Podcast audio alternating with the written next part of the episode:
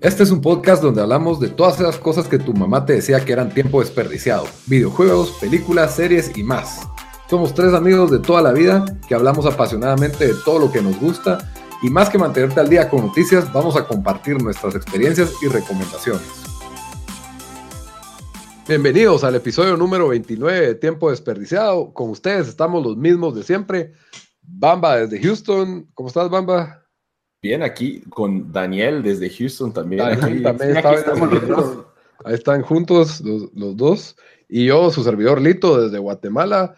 Con ustedes el tema de hoy es las top 5 películas más sobrevaloradas de todos los tiempos. Sí, aquí yo, creo que no va a ser polémico este episodio. Sí, la verdad es que esa es una mala predicción. Ya, ya empezaste con algo polémico ahí. En fin, las top 5 más sobrevaloradas de todos los tiempos. Aquí pues no estamos hablando de temas de moda, sino de temas trascendentales. Y pues acompáñenos en esta conversación. Ya saben que pueden escucharnos en Pueden escuchar nuestro podcast en YouTube, en iTunes, en Stitcher, en SoundCloud. Pueden seguirnos en nuestras redes sociales, todos los, en todas, en Facebook, en Instagram, en Twitter. En todos lados nos buscan como tiempo desperdiciado, solo en Twitter como T desperdiciado. Por favor, escríbanos y participen en, en la conversación. Tenemos un grupo en Facebook también de conversación. Pero como siempre, antes de empezar el tema de las cinco más eh, películas sobrevaloradas de la historia, primero pues hablamos de en qué nos entretuvimos esta semana. Bamba y Daniel, aparte de andar chareando, ¿en qué se entretuvieron esta semana? Digamos, ayer, el día domingo, no, no salimos a hacer nada, Fueron a la iglesia. Fuimos a tomar café, un cafecito y fuimos a, una clase de pintura. Eh, no, pues yo vine aquí... Mm, ¿Qué día viniste jueves? El jueves eh, fuimos a un concierto de Taking Back Sunday y Coheed Camera que estuvo buenísimo. Eh, yo aparte de eso, también estuve jugando un poco mm, antes de irme, ¿cómo se llama? The Walking Dead Season 3 de Telltale. Eh, lo empecé a jugar porque me enteré que, el, que la temporada 4 ya salía, sale la otra semana. Entonces, como me traje mi Vita, ahí voy a poder jugar, pues jugarlo seguir jugando el, el 3 y, y, completarlo. Y así ya puedo comenzar el, el 4. Y básicamente solo eso y, y ver a, a, Bamba jugar Forza, Forza, Horizon. Forza Horizon. ¿Ese es el nuevo o no? Fíjate que eh, salió con, en Xbox Games with Gold para el mes de agosto el Forza Horizon 2. ¿Es de 360 eh, o es de...? Es de One. ¿Por qué no lo tengo? Qué raro. Sí, acaba de salir, deberías de bajar, pero es, ah, salió en 2014 y, o sea, es el mismo tipo de juego, muy buenas gráficas y es, en lugar de estar en Australia, estás manejando por el, el Mediterráneo de Francia, Francia e Italia, básicamente. Buena música también tiene. Buena música, yo, yo los dije, es así, música house, así pop, así Virgo, muy bueno, pero eh, aparte eso, sí, el concepto de Taking Back Sunday y de, y de Coger en cambio estuvo buenísimo. Yo a Taking Back Sunday lo hemos, los hemos visto varias veces, pero sí. nunca había visto Coger en cambio. Y, y, es chistoso porque cabal, como dijo Daniel, la, los fans de Coger en cambio es una... Es un remix de personas. Es un, es, es, un cabal, mira, un, un popurrí de, de personajes. O sea, tenés Mara Metalera, eh, gente así emo, gente así alternativa, medio hippies también. Rockeros, o sea, que... Y para los, los fans de Coheed and Cambria, que yo la verdad no soy uno de ellos, pero sí me, me gustaban un par de canciones de hace ratos. ¿Ellos han sacado nuevo material últimamente o...? Sí, o sea, mira, ellos hacen todos sus CDs que han sacado, es, eh, son concept albums basados en una eh, en cómics que, el, que el, se llama Claudio Sánchez, el, el, vocalista. y él eh, hace estos cómics y todo, cada CD eh, son canciones que acompañan los cómics. Y mm, el, el último CD que sacaron hace dos años o tres, ya, no me recuerdo cuándo fue, pero fue el primer CD que sacaron, o álbum que sacaron que no era un, un concept album y, y, que no tenía que ver nada que ver con, pues, con los cómics que él escribe, ¿verdad? Eh, para mí, ese ha sido su, eh, su segundo mejor CD desde... Es que es, es, un CD cabal más como emo, pop punk, así, no pop punk, pero... Sí, es más, porque a mí digamos, las canciones, bueno, hay algunas que, que, ellos tienen que son como de más en el lado mero, que a mí la verdad no, me, me gustan. Cabal. Em, entonces sí, se han sacado y este año van a sacar eh, un otro nuevo álbum y sí van a regresar otra vez a, a pues cubrir, contar la, historia. a contar la historia de, de los cómics que, que, que, hace este cuate. Y aparte de eso, eh, pues obviamente ya platicamos un poquito de Forza Horizon 2. Cuando estuve en Atlanta eh, para ir al juego de, de la Juve y los MLS All-Stars, que también estuvo buenísimo, jugué mucho Super Mario Odyssey entre entre el avión y el Airbnb. Y ya, ya casi lo termino. Fíjate que es un juego... rápido, ¿eh? Ajá, es, es, es bastante corto. O sea, eh, yo creo que lo que tiene replay ability es de que cada mapa o cada pantalla, por así decirlo, tiene ciertas lunas que, que puedes acumular. Entonces es de, es de como el challenge de encontrarlas porque hay puzzles o diferentes cosas en cada mapa para poder revelarlas. Entonces, te requiere cierta cantidad para pasar cada mapa, pero aparte de eso, hay varias más. Entonces, creo que es donde está el replayability. Ha sido un juego muy divertido, la verdad. Es fácil, pero, pero es uno de esos juegos que me ha hecho sonreír más de lo que así esperaba. Entonces, sí, la verdad, muy bueno Mario Odyssey. ¿Y vos qué onda, Lito? Pues yo al fin terminé Cophead, así que ya puedo. Ah, sí, vimos ahí la foto. Sí, lo vimos que pusiste en Instagram, que yo creo que. ¿cuántas, ¿Cuál fue el porcentaje de personas que lo han terminado? Como 6.8% de los jugadores lo han terminado. Entonces, mm. la, la, verdad es que tengo bastante respeto por ese porcentaje que lo terminó, porque a mí, por lo menos, el juego me, me exigió demasiado mentalmente y mucha determinación, mucha frustración pero aún así se mantuvo divertido y adictivo, porque si no, no me hubiera quedado pasándolo. Aunque en parte creo que se te mete el orgullo de que no se puede quedar así. Y los achievement points, por supuesto, ¿verdad? Entonces, sí, buenísimo el juego, muy recomendado. Por lo menos puedes decir que estás entre los 10 mejores, por el 10%, de mejores jugadores de Cuphead del mundo. Cabal, porque lo pasé. La verdad, de que, la verdad es que sí, y tiene, creo que pues tal vez yo me tardé más de lo que se tardan los, jugadores que lo han pasado, ¿verdad? Pero tiene esa cuestión de que cuando te enfrentas a un jefe, que la mayoría de pantallas son jefes, se ve como imposible. O sea, sentís que te mata inmediatamente, muchas en muchos casos. Y es conforme vas repitiéndolo y vas repitiendo y vas llegando un poco más lejos y vas llegando un poco más lejos y un poco más lejos y, un poco, y así hasta que lo hasta que lo pasas y te sentís un Jedi Master cada vez que terminas un, que pasas un jefe, ¿verdad? Y a veces lo pasas con la última, el, último cuento de vida, ¿verdad? Pues ahí también aprendí que lo mejor es pasarlos en una dificultad fácil y de ahí, que por cierto, Cophead trae todos los jefes en una dificultad fácil y una normal. Si lo pasas en la fácil, no cuenta. No te... formula, yo cuando lo empecé y yo, ah, la está pisado, pero la estoy, la estoy pasando, la estoy pasando. Y fue cuando vos me dijiste, pero es que estás jugando en la fácil o en la normal. En la normal. Simple y regular. Ajá. y yo regresé a ver y holy shit, no me contó nada, solo como, at, least I know the bosses, pero no me ha contado nada porque estaba jugando en fácil. Realmente lo fácil, lo que tienes de que te ayuda a conocer las fases y a predecirlas, ¿verdad? Para que no sea tan trial and error a la hora de entrar en la fase normal pero no te, no, o sea, el último jefe llegas y te dice que si no los has matado a todos, no puedes enfrentar el penúltimo jefe, pero no lo puedes enfrentar si no los has pasado todos en regular. Entonces, que era que no, pues ese fue un, fue, fue un verdadero reto y ya se acabó, gracias a Dios. Ya, ya, ya me siento en paz de comprar nuevos juegos y de jugar otros juegos, porque no, no, simplemente no quería jugar otro pues, juego. No, vas a tratar de hacer el speedrun de Coffee ahora. no, Curado. Lo que sí me gustaría es jugarlo co-op, pero necesito jugar. Se puede jugar co-op en, en, el sillón, no se puede jugar. Ah, pues. Deberían de pasarlo ustedes dos hoy. Ah, ahorita lo vamos. Y hablando de películas sobrevaloradas, pues les voy a contar de una película que no está nada sobrevalorada que vi. Misión Imposible Fallout. Ya es la mejor película de acción del año. Fácil, así. Yo también la los única episodios pasados pasaron el trailer antes de no me recuerdo qué película. Yo dije las de Misión Imposible normalmente son malas, pero esa se mira bien buena. Se mira bien mala desde el trailer, se mira igual de que las otras. el trailer se miraba tan bueno, yo la quiero ir a ver y ahora me mira, mira, mírala, porque, bueno, tampoco te la quiero hype tanto, pero sí tiene, para mí, primero la mejor de la Misión Imposible, en mi opinión.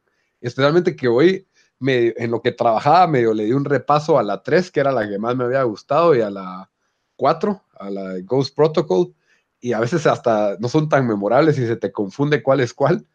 Pero lo que me gusta es de que ya Misión Imposible acepta qué es lo que es. Es el show de Tom Cruise, acepta que no es una película que se debe tomar en serio, tienen unas historias súper genéricas, pero esta vez, primero lo de que Tom Cruise hace sus propios dobles, eso le da otra dimensión a la película. O sea, el tipo sacó licencia de helicóptero, el tipo se rompió el tobillo saltando de un edificio al otro.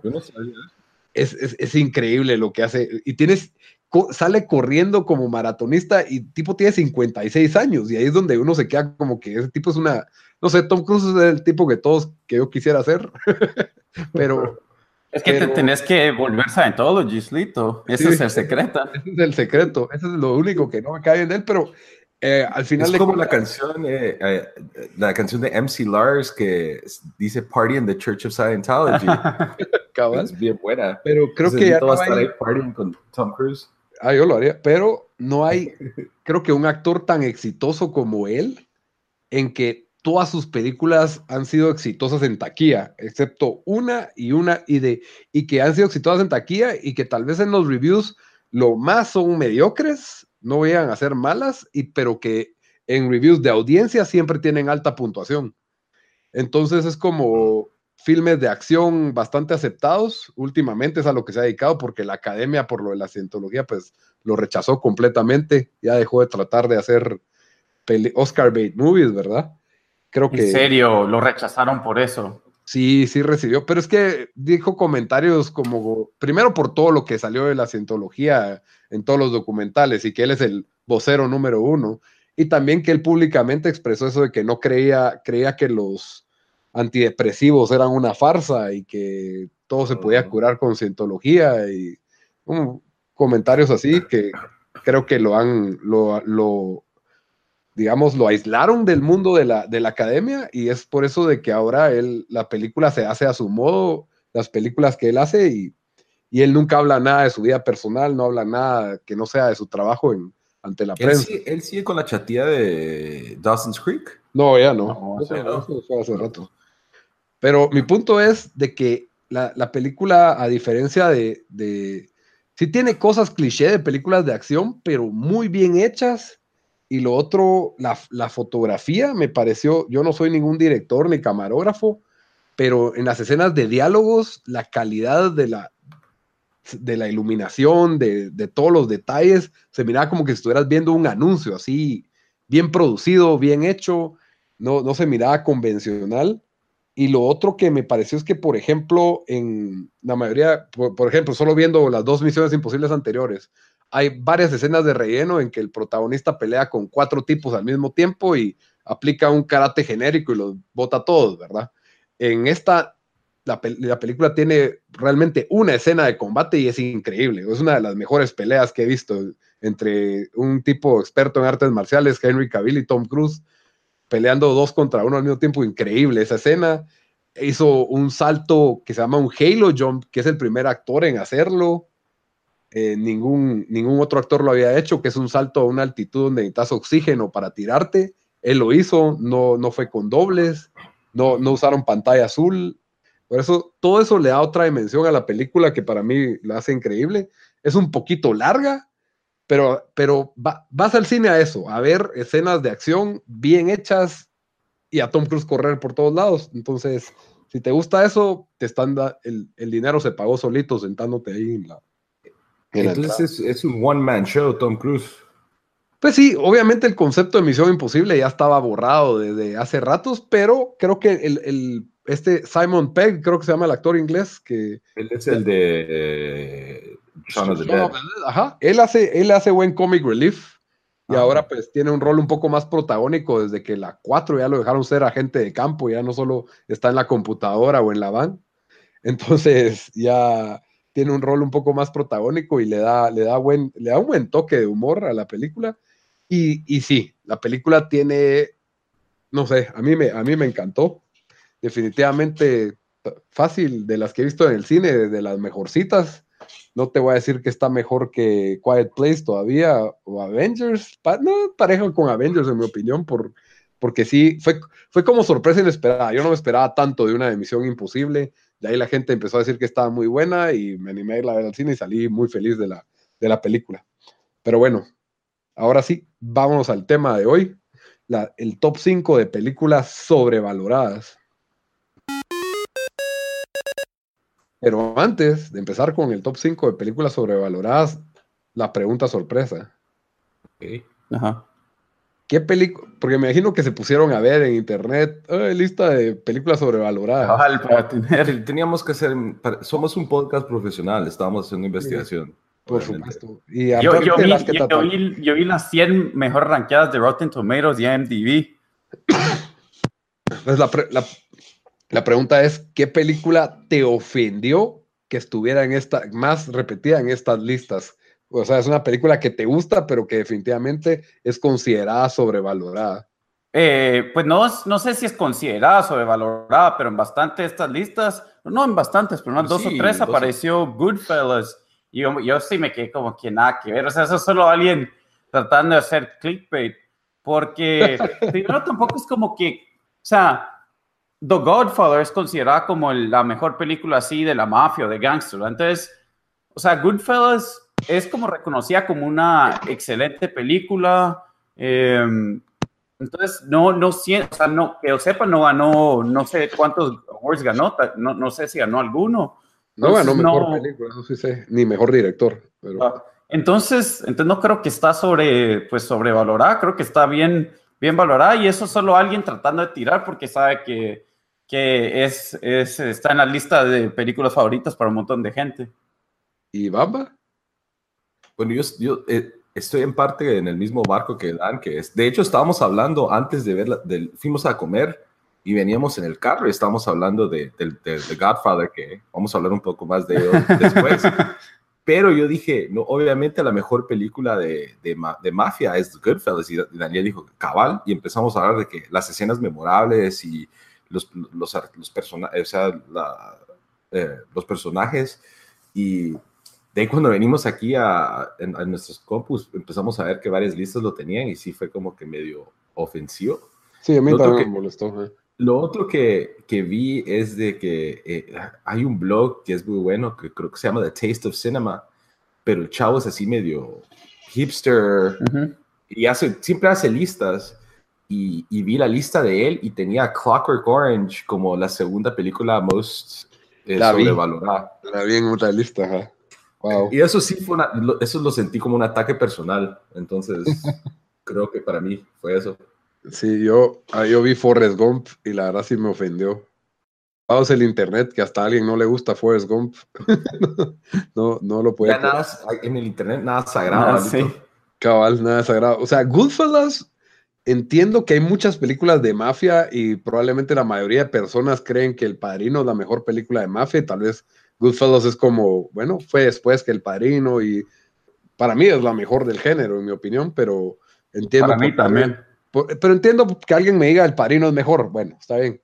Pero, pero de ahí, Forrest Gump, no sé, es una historia demasiado tierna y, y chistosa. Pero es que, si, te das cuenta también con Goodfellas, o sea, no está no, no miras un montón de gente que dice que es la mejor película de todos los tiempos. O sea, The Godfather hablan mejor que The Godfather que de Goodfellas. Entonces, o sea, y, cualquiera te diría que es sólida, sólida película, con buenas actuaciones, eh, buen writing, Buena eh, hay acción. O sea, todas, bastantes de esas historias de verdad pasaron. Yo leí el libro, después de ver la película, leí el libro y sí, la verdad, eh, la película se... Y no es aburrida.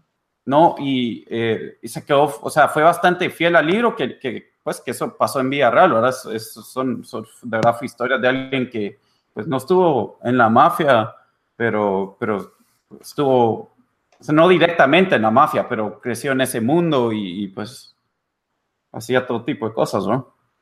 Muy bien, entonces Goodfellas, Forrest Gump y Bamba dijiste Eh, Clockwork Orange. Clockwork Orange, la verdad es que sí. Fight Club también lo vi un montón mencionado, que, Fight Club fue- en varios era the most overrated. que yo, yo siento Esa que... tal vez sí, fíjate. Pero, pero fíjate que Fight Club es fan favorite de un montón de gente, pero esa gente no creo que te va a decir de que es, es la, así la mejor película. Ah, no, sí. Yo siento que gente sí la considera como la obra maestra. Yo creo que lo que, lo que ha afectado eh, a cómo la gente mira a Fight Club es que dicen que es como que la película favorita de todos los como bros, Sí. los, los así, todos como los machitos, se los quieren llevar de machitos aquí en Estados Unidos. Y de hecho, el de ese de Taste of Cinema dijo que ese es el peor ejemplo de masculinidad tóxica que hay en el Ah, mundo del cine. Y se, se. Y lo peor es de que hay peores ejemplos que eso, la verdad. Pero, o sea, yo siento que es muy buena, pero, o sea, yo me quedo eh, con, por ejemplo, American Psycho, que es de- basado en los libros del mismo escritor de Chuck Palahniuk. Eh, me, gusta más American Psycho que, que Fight Club. Uy, uy, uy. Sí, definitivamente, es mejor. Yo, yo Fight Club, la verdad es que no, o sea, me parece buena, y más por Edward Norton que por Brad Pitt, pero, pero bueno, mejor me entremos en materia. No sé si alguien tenía, nadie tenía Fight Club en su lista, por lo visto. No. No, no, porque sí. Es buena, pues, ajá. Es buena, o sea, No para mí es buena, pero ni la no, ni la pondría en mi, no la pondría en mi top 20 películas. Bueno, entonces comencemos con Bamba. Bamba, danos tu número 5. Ah, O te les mención. solo tengo una mención, pero es una serie. Démosle menciones, pues, va, menciones. Solo yo mi mención abarca toda una saga de películas y yo siento que aquí empiezan, aquí empiezan los hot takes. Nombre. No, la, que la serie de Harry Potter es, es tan sobrevalorada y es tan... Yo estoy de acuerdo con eso, aunque no he visto ni una película, pero Entonces, yo no creo que es, es- es más nostalgia para mucha gente que, que, que, la- pues, que lo vio de esa, ajá, que, de esa generación que, y, o que leyeron el libro, entonces querían ver la historia, pero sí, o sea, a mí nunca me interesó ver ninguna de esas películas, La todavía única, no me la interesa única que para mí fue interesante fue la de The Goblet of Fire, Fue buenísima. que es cuando hacen el torneo de contra otras escuelas de, de magia y es cuando les empieza al principal ya a gustar las chavas y ya es como que más un poco coming of age. Y matan al chavo de Twilight. matan al chavo de Twilight, y de, Sí, pero las primeras dos como que, ah, que wea. Y de Pero sí, yo vi las primeras tres y Ok. las últimas dos. Y las últimas dos ya le estaban tratando de exprimir la última gota a esa, Me concuerdo, naranja. concuerdo, concuerdo. Sí, las últimas dos. eh, Que tuvieron que eh, separarlo en, eh, ¿cómo es que se llama? De The Deathly Hallows Part 1 and Part 2. sí, innecesario. Entonces Sí, yo creo que yo creo que tiene mucha fanati- mucho un big fanbase por los libros. Y hay mucha gente que creo que empezó con los libros primero y después con las películas y, y por eso son tan apasionados, pero que en realidad como como una franquicia de ese de esa talla con tantas películas, por ejemplo, me quedo con Star Wars, me quedo con Lord of the Rings, me quedo con algunas otras franquicias que tienen tal vez más más sustancia. Entonces esa es mi No única sé. mención. Siento que el, el libro, el libro tuvo tanto éxito y la historia a mí por lo menos me capturó, que sí entiendo la gente que tal vez en un- yo tal vez llegué tarde a esa fiesta en edad y por eso tal vez no me capturó tanto, pero me capturó lo suficiente para querer verlas cuando ya habían pasado de moda las primeras dos películas por lo menos. Ya, yo, yo vi, creo que estaban estrenando la 3 cuando yo vi la 1 y me puse al día con las tres películas y la verdad me gustaron bastante. Eh, de ahí las vi todas, ya no, pero digamos que las últimas ya es como que ya no me importaba, ya solo quería que se acabara, quería ver en qué terminaba la historia. Entonces, no sé, a la- entiendo por qué hay tanto fanbase y le miro más mérito a Harry Potter a veces que hasta Star Trek, en mi opinión, pero Star Trek no es película exactamente, sino que abarca otro mundo. Pues sí, Esa es Ah, la única mención que mención tengo. honorífica. Ok, yo tengo como 10, Dan. Eh, la mía es Mission Impossible Fallout. No, A la- eh, Somos el podcast donde nos contradecimos. eh, no, yo tengo una de mención y es The Departed. Eh, No.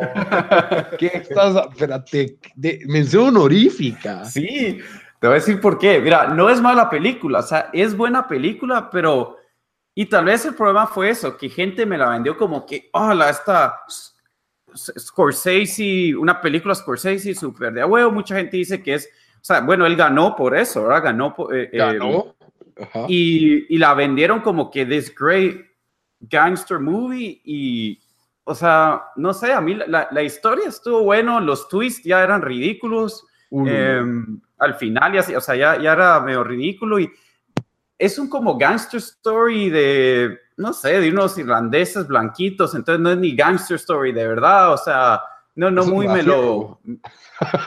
No, pues, pero, pues sí, no, no, no, no, la verdad, Otras de unos italianos blanquitos. que- que- Mira, yo, yo la vi y, y dije, ok, no entiendo por qué todos decían que estas, o sea, es buena película, me entretuvo y todo, pero no, no, o sea, no es ni mejor que Casino, así te lo dejo. Para Ah, mí no. mejor es Casino de, de Scorsese. Y, y sí está un buen nivel abajo de Goodfellas, o sea, Mira, para mí está abajo de Goodfellas. Un buen nivel, no sé, pero no es discutible. Es- Está abajo de Goodfellas.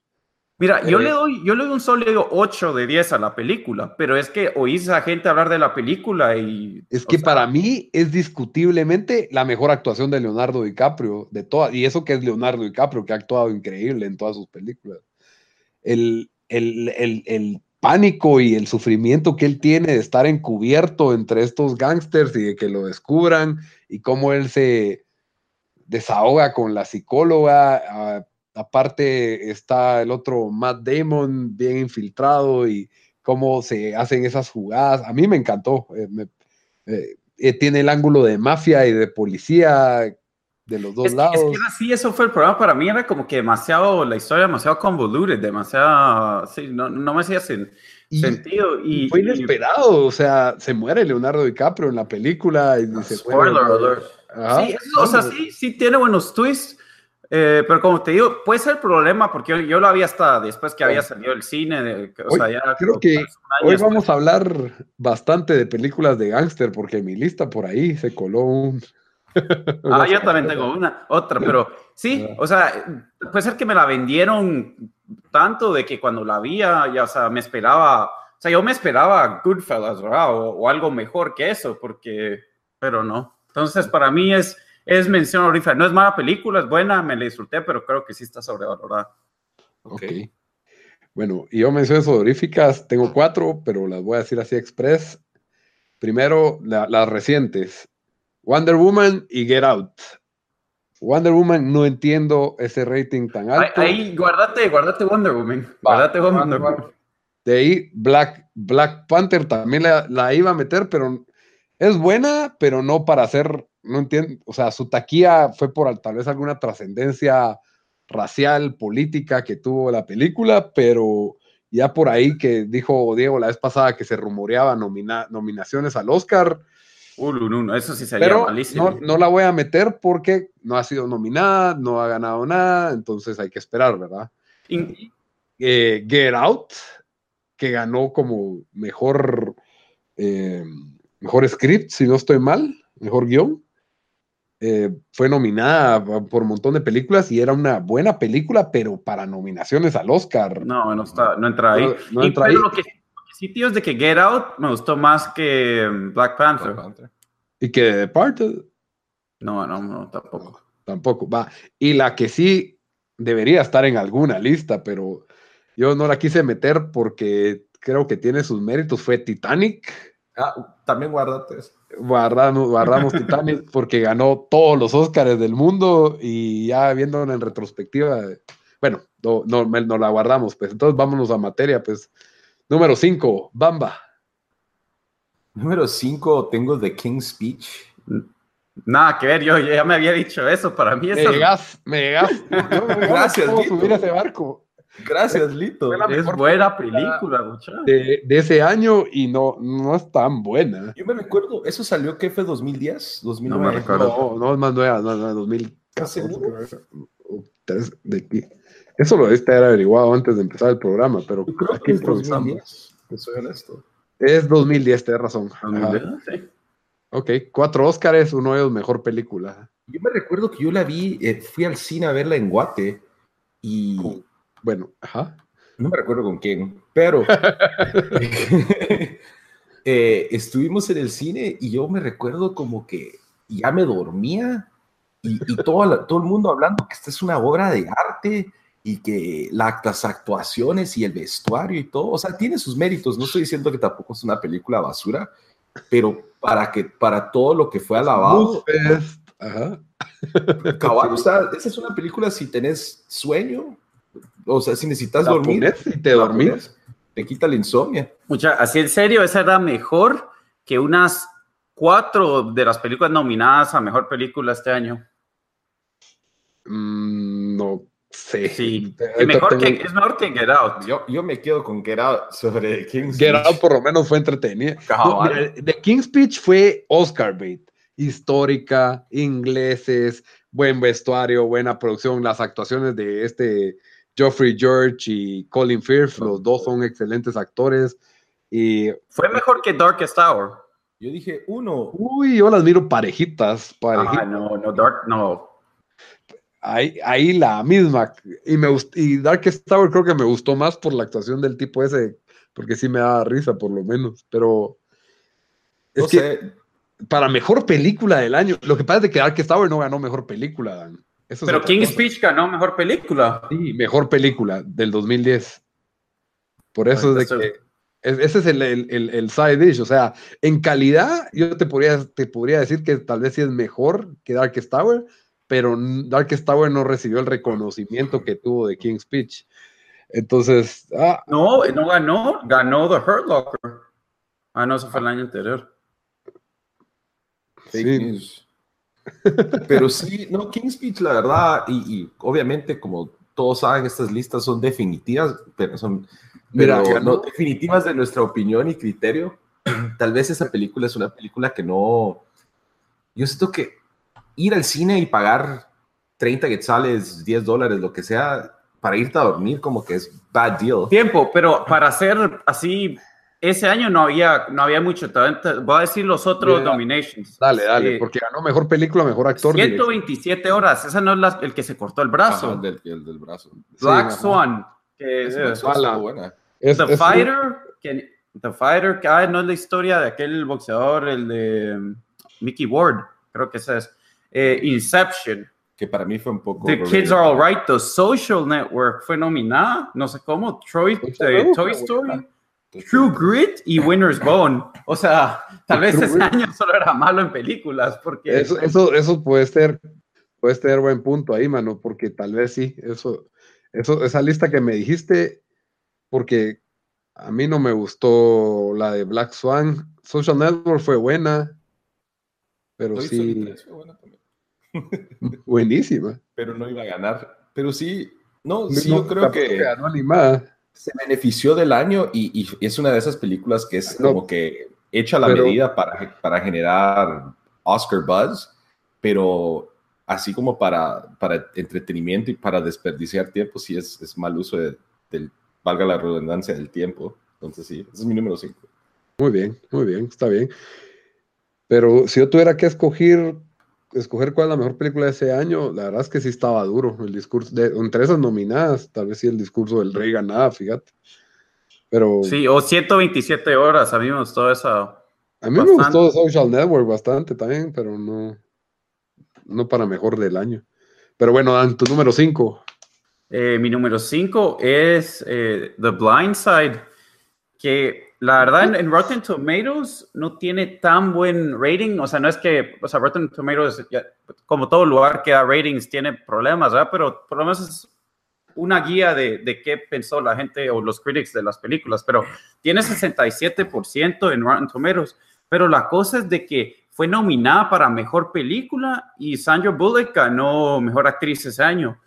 Eh, la película es, yo diría, disfrutable, pero es como, se me hace más película que miras en, live, en el canal Lifetime o algo así, o sea, no es película para ir a ver al cine, eh, es película cuando no te nada que ver y querés ver una historia así Sí, media, o sea, a mí, a mí la verdad no, no, me pareció media cheesy, eh, no me gustó de que ponían como que a la, a la familia blanca como The Great White Saviors, sí, The Great White Saviors. Em, entonces es sobrevalorada porque como, no sé cómo estuvo nominada. y a bastante gente le gustó, o sea, le fue bien en taquilla y todo. Bullock, como la mamá estaba bien chiquido. estaba guapa. estaba guapa, ¿verdad? Concuerdo, concuerdo. Es una película bien emotiva. Eso es, lo que como, tiene bueno, pero no, no sabría qué tanta valoración ha tenido, así que, así que todo el mundo diga, es la, mi película favorita, pero y en, en los Oscars no sé, no, no, sé si tuvo mucha presencia o sí. Pero sí, fue nominada a Mejor Película. Sí, fue nominada, ah, ok, ok. Y ganó Sandra Bullock. Sí, menos Sandra Bullock me cae bien. no, sí está bien, o sea, pero no... No, no para que tuviera tanta, tanta así presencia en los Oscars. Porque, o sea, mirás, ponete la que tiré yo, la de King's Speech y, y esta.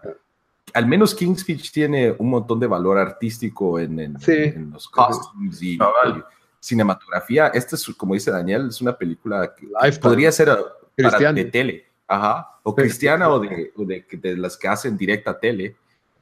Ok. Me parece. Buen pick para, para calentar, para calentar. Todavía no hemos llegado a lo bueno. Ok, y mi top 5 también está así tibio. Es la ganadora del Oscar del año 2017, Moonlight. Me parece una película que no tiene una historia para nada conmovedora. No, no me parece. Tiene escenas. Es un compendio de escenas de la vida de esta persona eh, de, un, de un joven homosexual y cómo tiene una escena en la niñez y lo bulleaban y tiene una escena de adolescente y lo bulleaban más, pero consigue un mentor y tiene una escena donde él ya no es un bully, sino que ya es un ser que se encuentra con el que había sido su disque primer amor, porque le dio un handjob en la playa, perdón el lenguaje, pero eso, eso es todo esas son las tres escenas de Moonlight y eso ganó el Oscar cuando habían muy buenas películas nominadas ese año. O sea, estaba Lion, que me pareció una excelente película, Hawks Are Rich, que me pareció otra excelente película, Hidden Figures, buena película, Manchester by the Sea. La La Land me pareció mejor película que esa, no me parece que merecería el Oscar, pero uh, Hell or High Water, otra excelente película, habiendo ocho buenas películas nominadas, gana Moonlight, que me pareció la peor película de todas, que no tenía ni mérito ni de script, ni el mérito artístico me pareció mínimo, y aún así ganó, ganó el Oscar. No entiendo por Y con la controversia de que se lo habían dado La La Land, pero realmente era Moonlight. No miro por dónde, no entiendo por qué. Por eso Moonlight es mi número 5 reciente. Yo no la vi, así que no puedo comentar. ni, Bamba. No. Me dieron grillos por eso. Pero bueno, Bamba, top, top 4. Yo no sé si este es un hot take, pero en mi, para mi número 4 tengo Gangs of New York. Ulurum. Tan buena que es. Mira, yo siento que va mucho, mucho de, de, lo, que se llamó la atención de la película fue Daniel Day-Lewis como la interpretación de Butcher, que fue de lo mejor y, obviamente también aclaro, no estoy diciendo que es una película mala. Pero Amsterdam, Leonardo DiCaprio también fue bueno, ajá, pero Sí. Uno, la historia no, a mí no mucho me interesó. E, esa versión como que caricaturesca de, burlesca.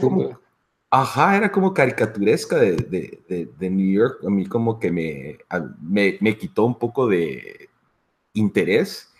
Y yo también creo que cuando esta película salió, todo el mundo era como que tenés que ver Gangs of New York, tenés que ver Gangs of New York. Me recuerdo durante así cuando esta película estaba afuera.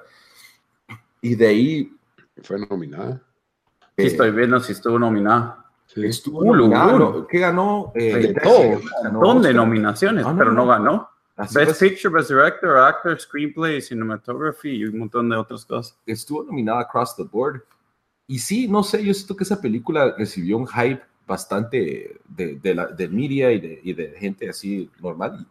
Y, y, cuando la vi no me impresionó tanto. No sé si ustedes.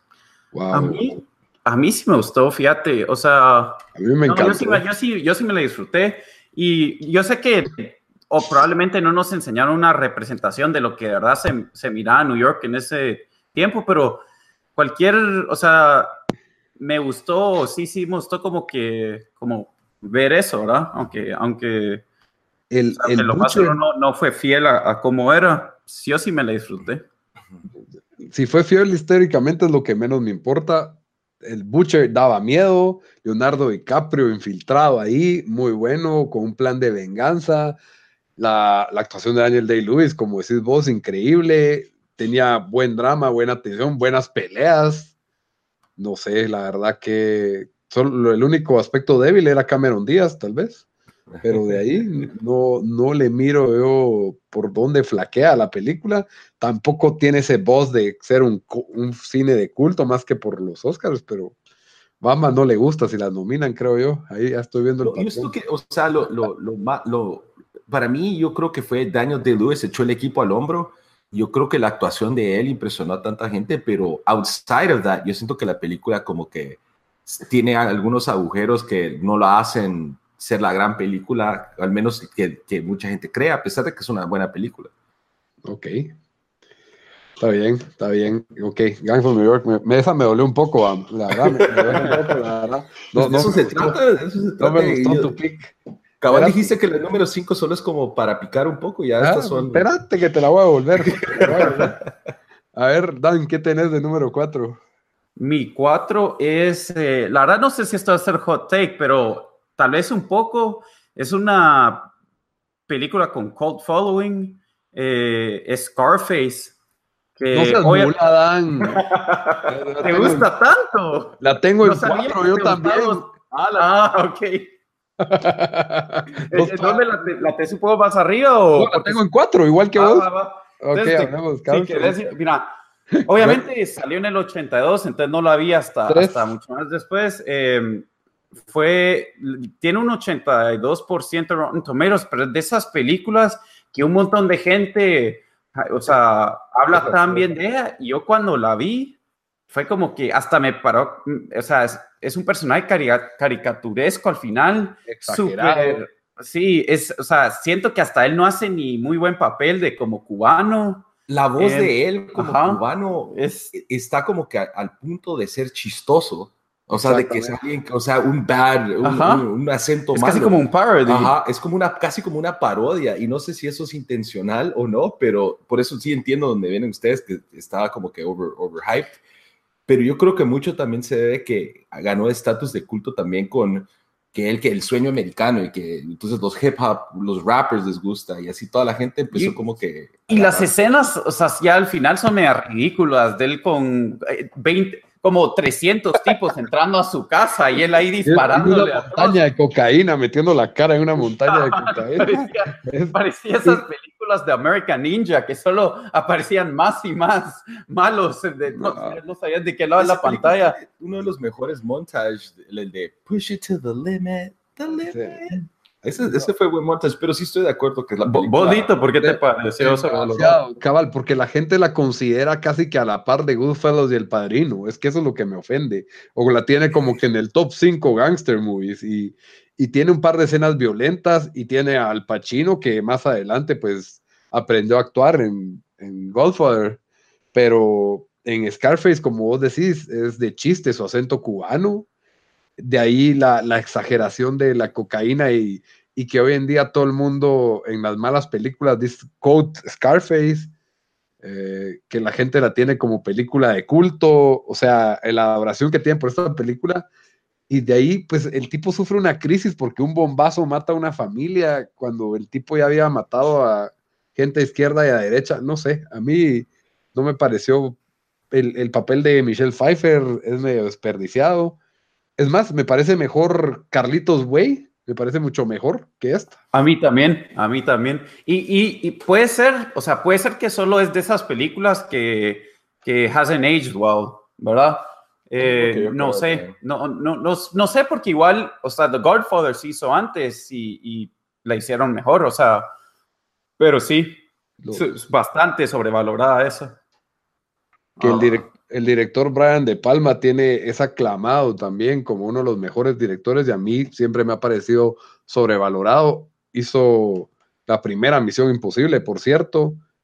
tiene buenas películas, pero ha hecho muy, muy, malas películas también. Entonces, por eso es de que no, no me convence. Hizo Carlitos Way y Los Intocables, que me parecen increíbles. Los Intocables es buena.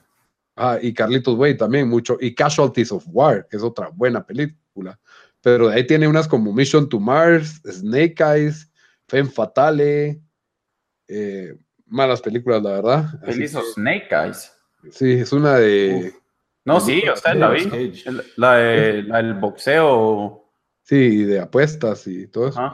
Sí, él, él, no sé, es hit or miss, pero la gente, ah, Brian De Palma, uno de los mejores directores de todos los tiempos, no, no me parece que tenga esa, esa trayectoria. Pero bueno, suficiente. Ahí matamos a Scarface, como dijo Bamba ahí, de dos pájaros de un tiro. Bamba, otra vez, regresamos con vos, porque Daniel y yo pensamos igual en algunos. Entonces, eh, la película que tengo en, el puesto número 3 para mí es La Pasión de Cristo, The Passion of the Christ. Mira vos, te voy a esforzar, te voy a reprender. Mira, yo siento que esta fue la película. Ya me estoy persinando aquí a la par de. Te va a caer un rayo. Católico, va a caer un rayo. No, yo lo que digo, esta es la, la película que yo sentí que todo el mundo la fue a ver por guilt yo sentí que, o sea, yo sentí que era como que te, la gente se, te sentías mal cuando te decían, no has visto la pasión de Cristo, o la hora que no sé qué, que no sé cuánto. Y la paré yendo, historia chistosa con, nuestro, con Mimo, con nuestro cuate, eh, con la iglesia de su novia, con el grupo de su novia. Estás yo no quería ir porque era, era eh, al final de mis días rockeros, casi al final de los días rockeros. Yo, Metaleros.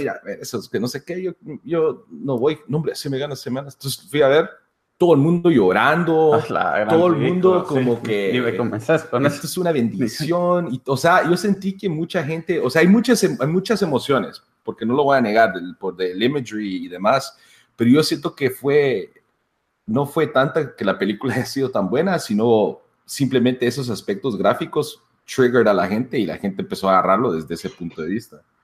No sé qué piensan ustedes tengo que contraargumentar aquí bastante, porque sí, es cierto, obviamente hubo una reacción exagerada, especialmente por el sentimiento religioso que despertó la película. Dejando eso de lado, la academia no le quiso reconocer nada a esta película, ni la, ahí nadie la quiso ni tocar con palo, cuando la película, a mi criterio, tenía méritos cinematográficos, en actuaciones, eh, hablaban en arameo y en latín, o sea, la producción era de mucha calidad y eso pues tiene su mérito. Mel Gibson no le importó, él, tenía una agenda con la película, su agenda es yo quiero enseñar la muerte de Cristo de acuerdo a las narraciones de la pasión de Cristo, ¿verdad? Y, descaradamente lo hizo, no, no, no, no pidió perdón por imprimir su, su visión de lo que fue ese, ese, ese evento. Y claro, pues tuvo ese, esa aceptación religiosa tal vez sobre proporcional en, algún sentido, pero no tuvo el reconocimiento académico, ni que, tal vez yo siento que sí merecía, porque sí tenía méritos la, calidad de esa película. Y puede, puede que tenga razón, o sea, incluso ahorita Daniel tiene Rotten Tomatoes y los críticos le tienen un, scores bien bajos, 49%, y de la audiencia tiene 80%. Entonces hay un desbalance que, y no sé por qué. yo, yo, creo que a bastantes críticos, está así por, por, por, el hecho que era de, de religión y eso. Que tenía agenda. Le, ajá, le, tiró, le tiró la película. Eh, pero yo creo que, o sea, no, pero yo creo que fue, digo que es sobrevalorado porque en la audiencia, o sea, la gente que conocemos nosotros, o sea, nuestros amigos y todo, todo el mundo hablaba que esta película era como ir a la iglesia. en a way, o sea entonces yo en ese sentido siento que es sobrevalorado. Yo creo que tiene razón, o sea, trataron de hacer cosas muy diferentes. Artísticamente pienso que fue meritoria. Si, si, si sacas así y ponétele una película parecida y en lugar de la historia de, Jesús es la historia de alguien más de esa era, de la Inquisición. Que no, hubiera tenido el mismo auge con las personas. pero fíjate que creo que hubiera tenido el auge con los Óscares, porque a los Óscares les, les gustan los dramas históricos y quiera que no, la muerte de Cristo, que la hemos visto en un hay un montón de películas sobre la vida de Jesús o la muerte de Jesús, nunca la habíamos visto de una forma tan realista. Entonces también eso tenía su, su mérito. Claro que como vos decís, eh, la, la, reacción religiosa pues te llegaba por los tíos, por los abuelos, por los papás, por, por todos lados, ¿verdad? Yo nunca se me voy a olvidar cuando salí del cine esa película, el papá de la chava estaba ahí, él era un pastor y él empezó me, me, da un abrazo y me dice, mira, qué bueno que viniste aquí con nosotros a, compartir esta bendición.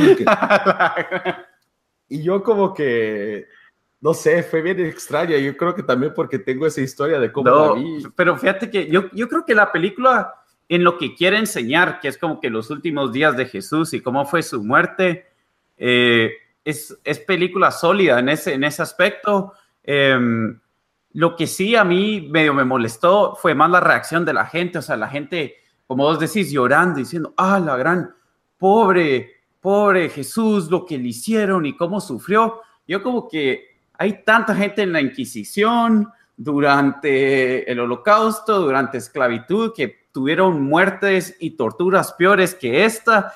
Y la gente mira estas películas y no llora, pero aquí porque era Jesús. Ah, Ay, Dios. Ah, aunque no sé, esa, cuando lo están eh, flagelando, esa, esa escena. eso pasaba igual. Sí, pero le no si han sacado escenas. No, no han sacado, pero lo que te digo, bueno, sí hay películas que lo han sacado. O sea, en 12 Years a Slave, cuando le están yo creo Que fue el, el, impacto de una figura como Jesús y viendo ese tipo de.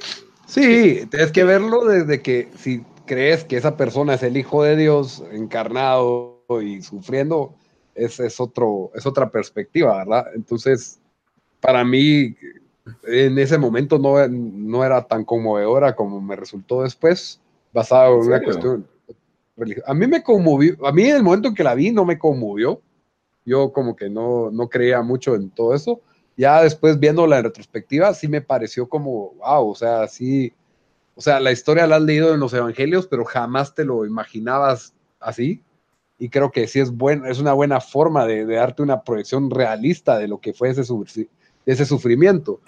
Pero lo que, lo que yo digo es de que la película tenía, tenía mérito artístico, tal vez, y lo que no tenía era para o sea, hubiera sido cualquier otra película histórica con ese mérito artístico, nunca hubiera causado esos cines tan llenos ni esa taquilla. Eso, eso es. Ni tanta gente llorando, pues, o sea, si solo le está pegando a una, a una persona X por, porque era esclavo, porque era, yo qué sé, por alguna otra razón, o sea, la película también.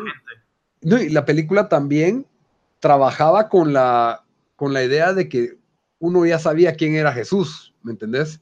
No, no trabajó en venderte al personaje como Jesús de, de quién era esta figura tan eh, imponente o esta figura tan relevante en su época y por la cual era el trasfondo político se ve muy poquito, ni, ni, todas esas cuestiones que a lo mejor hubieran enriquecido la historia si hubieras visto a Jesús crecer, hacer milagros y, o lo que él hacía, y de ahí lo ves sufrir, hubiera pegado más, sino que la película se dedicó directamente al juicio de Cristo, lo que es la pasión de Cristo, ¿verdad? Que, la Iglesia Católica lo, narra en Semana Santa cada año.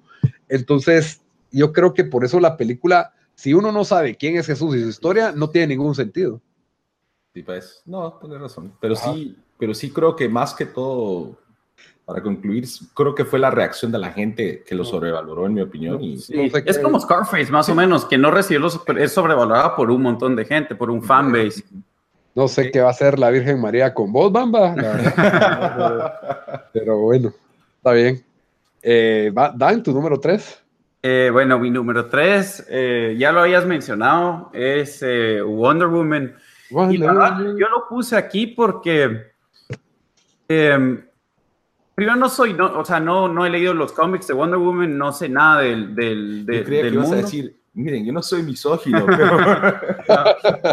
no, o sea, no, no sé quiénes son los malos, o sea, si bien no leo cómics, por lo menos de Batman o de Superman, medio ya sabes un poco de la historia. Wonder Woman sí no sabía nada, así que solo fui, pues, eh, así en, en, blanco, ¿verdad? Y, y sí, ya había oído, pues, recibió rave reviews, eh, gente que la vio, dijo que estaba bueno, o sea, que yo conocía, ¿verdad? Amigos que la vieron, dijeron, ah, sí, está buena. Y yo fui al cine y mm, o sea, no voy tanto al cine, pero fue la primera película, como cinco años, que ya a mitad, o sea, ya me quería ir. Y em, siento que la historia estuvo media mala. Eh, yo creo que hasta medio drop the ball cuando nos enseñaron cómo las entrenaban ahí. Eh, como todas las películas de, de cómics se pasan de, de cursi, pero lo que para mí sí fue imperdonable fue, tenían al malo más patético, que da menos miedo que he visto en una película. O sea, eh, tres malos, malos. hasta la pelea que tuvieron fue, o sea, no hubo nada de épico para hacer una película de superhéroes. Están copiando el formato de, de Marvel con eh, supervillanos malos. Pero, pero Marvel le ha atinado a los villanos. O sea, sí, Marvel, o sea, Thanos. Ah, no, pero es hasta ahora. Pero Thanos, el de Black Panther. No, pero incluso, incluso los de X-Men o los de Spider-Man, o sea, eran más compelling. O sea, este fue, este, o sea, sí, no, no, no, no, no.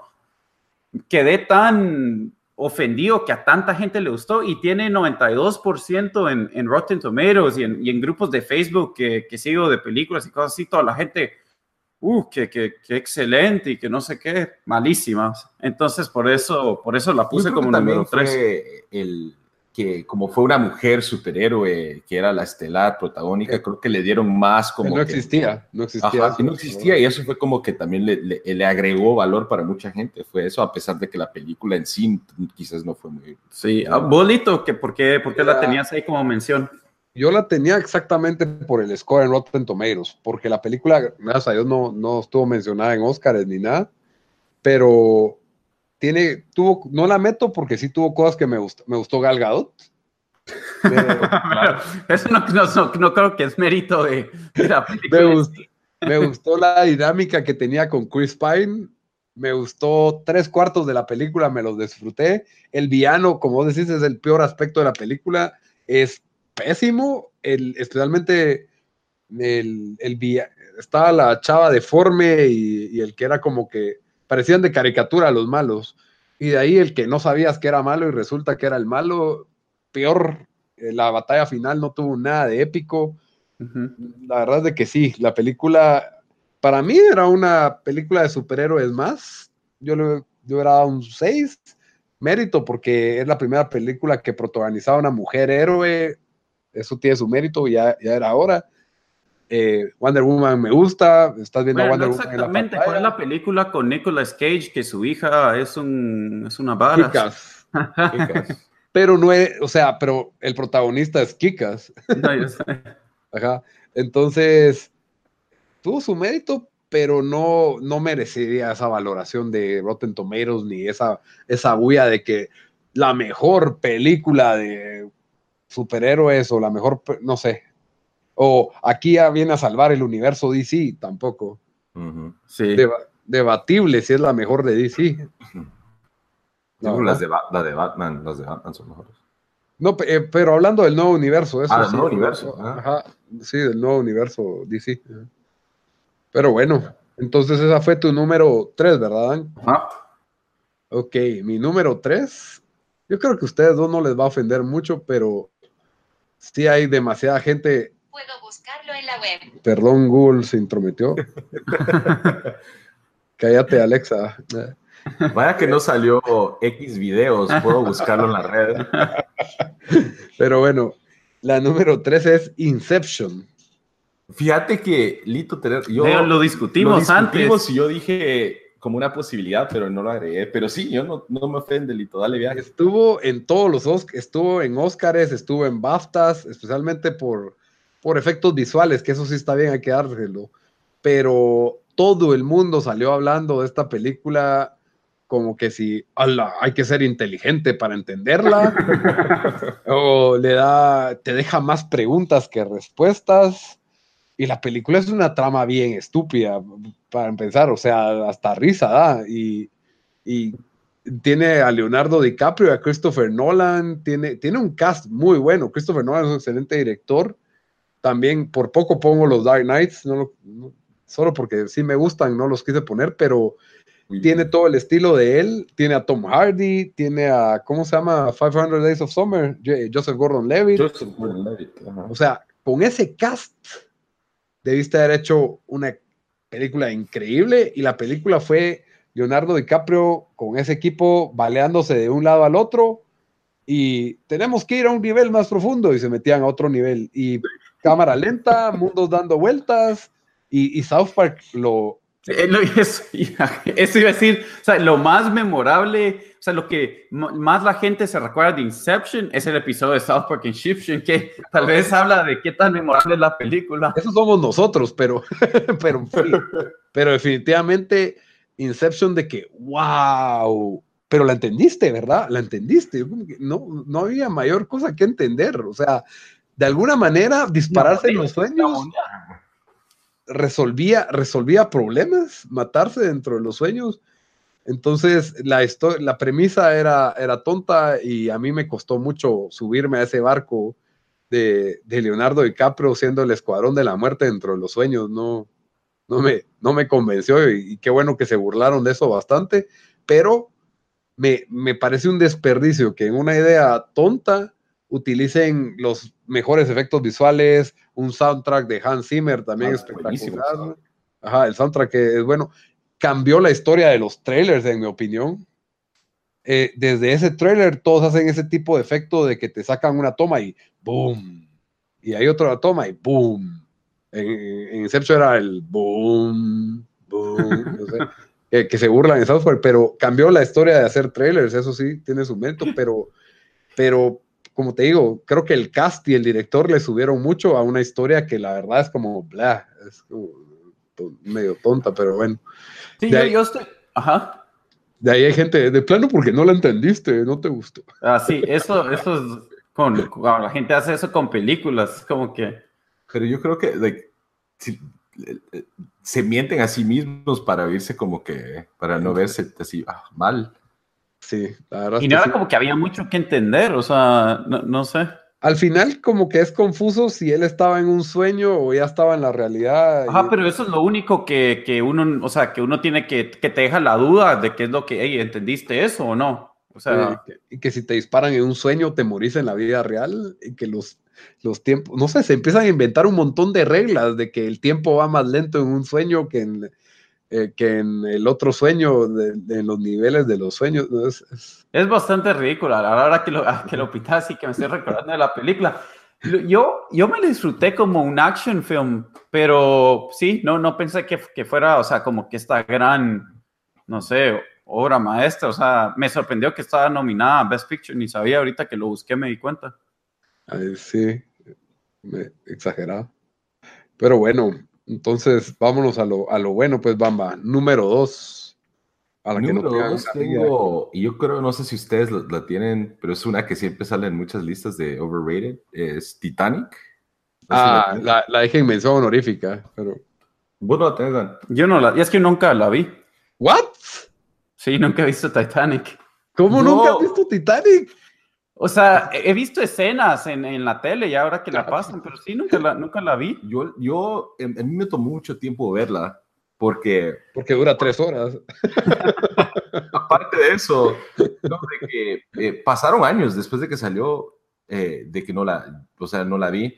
Uno, porque cuando estaba en el colegio me las quería llevar del, como que rebelde, que no va con, que, va, que le lleva la contra a la gente, entonces me, re- me rehusaba a verlo. Dos, eran siempre todas las chavas, ay, Titanic, Titanic, Titanic, y no me hablaban, entonces tampoco, también por eso no la quería ver, pero luego la vi ya, ¿qué te digo? Tal vez el año pasado, fue la primera vez que, lo- que la vi, Wow. y, y ya esas tres horas de mi vida nunca me las pueden devolver. Yo siento que la película tiene sus méritos, y, pero yo siento que la academia le dio tanto. ¿Cuántos Oscars ganó esta película? 12. Ah, la verdad. O sea, es. Por El Señor de los Anillos hubiera, sería la, la número uno en, en- en premios.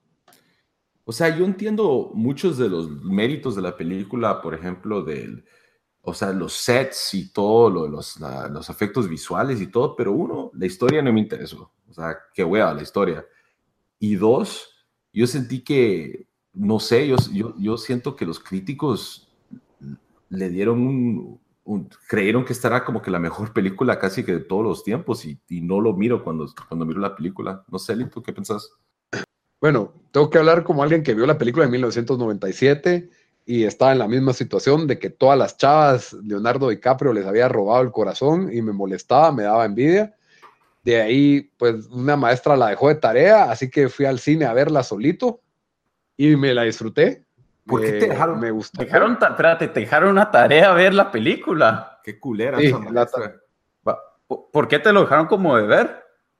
La maestra aparentemente tenía pedofilia con Leonardo DiCaprio o algo así, no sé qué era su, su, su enlace con Leonardo DiCaprio, pero dijo que era como era historia, ¿verdad? La historia del Titanic fue real.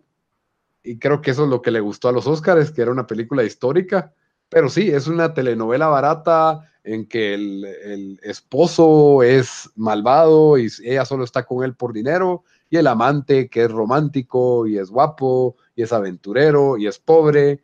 Entonces tenés típica historia de telenovela barata en, en un barco que está súper bien hecho, con una superproducción y con buenos actores. Lo que pasa es que todo lo demás es, es eh, la trama es, es, es tonta, pues haber hecho la gran historia del Titanic para darte una telenovela barata es lo que ofende, la verdad. Y lo otro que también, lo que sí es que, tiene escenas memorables y tiene un soundtrack memorable, entonces también eso es defendible de la película, pero para haber tenido 12 Óscares, sí, no, lo siento, pero Titanic no merecía 12 Óscares. Lo, la verdad, lo, que más nos dejó Titanic fueron los memes, los memes antes que fueran memes, que encontrabas los soundwaves que gente editaba con, con, con la voz de, de Leonardo DiCaprio o gente burlándose de las fotos y hacía Photoshop de la, de la escena cuando están The hasta King of the World. cabal. Sí, y lo de todos pues se burlan de que Leonardo DiCaprio sí cabía, sí cabía Ah, en en el el- pedazo de madera. En el tablón ese. Y, y Paint Me Like One of Your French Girls también es como, como que famoso, ¿verdad? Y la canción. Pero sí. esa. Ah, la, de La Dion. canción de Celine, Celine Dion. Pues es memorable la canción, la verdad. O sea, al día de hoy la reconoces. Entonces todos sabemos de quién, de quién es, que era que no, pues eso tiene su, su mérito, pero sí, la cantidad de Óscares y la aceptación que tuvo en su momento sí fue desmesurada, totalmente. Sí, yo me recuerdo que fui con mis papás a Magic Place, bueno, con mis papás, mis tíos y mis primos a Magic Place, y ellos entraron a ver Titanic y nosotros entramos a ver no sé qué otra película. Estoy viendo ahorita que había en taquilla en ese, eh, en, ese- en esa semana que salió, pero, pero sí, nunca la vi. Mira, Titanic compitió como mejor película con As Good As It Gets, que es la con, con Helen Hunt, que es buena Ajá. película. Good Will Hunting, que también fue muy buena película con Robin Williams, Matt Damon y Ben Affleck. LA Confidential, que también fue buena película. Y Full Monty. ¿Cómo no ganó Full LA Monty. Confidential? Para mí esa es la mejor de todas esas películas. Sí, me gusta más Good Will Hunting, pero sí, me parece. de- Ah, Good Hunting. Titanic. Sí, Titanic pues no tenía una buena historia, pero tenía una mega producción y no sé por qué la academia ama tanto a James Cameron, pero de eso también vamos a hablar después. Bueno, Titanic fue tu número dos, ¿verdad, Amba? Dos. Dan, tu número dos. Eh, está bueno, mi número dos es. Em, bueno, ah, esta es la primera que te va a causar un poco controversia, que no, no sé si es una película que ganó algo, pero a un montón de gente le gustó. Tiene 93% en Rotten Tomatoes y es. O sea, es, es como más un artsy film de que yo creo que la gente se quiere pasar como que es buena. Y sí, o sea, el photography y eso, o sea, era Virgo, pero aburridísima. La película es Drive. A mí me pareció malísima. Eh, la llegué a 70% de la película y la, y la, y la dejé ver porque, porque me aburrió. O sea, era lenta. eh, trataron de hacer al, al ah, ¿cómo se llama? Ryan Gosling, como que, yo sé que él tenía que ser como que, no sé si era the strong type, silent type o, o que no hablaba mucho, pero, pero solo le, o sea, como que se vio como que muy forzado, eh, tenías que esperar un minuto para oír una línea de él y después una línea de la, de la chava, o sea, la historia siento que no, no se develop muy bien y solo una película lenta que sí, o sea, ni la terminé de ver porque, porque me pareció Y un montón de gente me ha dicho que, que, que era buenísima. Al final, y me dijo, ah, es que el final es lo mejor. Y yo como que, ok, pero no, no sé, no, no va a pasar. El último cuarto de la película es lo mejor. Bueno, entonces eso fue lo que me perdí, pero, pero sí, para mí sobrevalorada, o sea, para que ni la, ni la, ni la terminé de ver de lo mala que está. A mí, a mí sí me ofendió eso un poco, Dan, porque a mí sí me gusta Drive. ¿En serio? Sí, dude. Drive parece así como, wow. Y, y lo lento sí lo entiendo, pero tuvo tan buen payoff que dije, va, se lo perdono.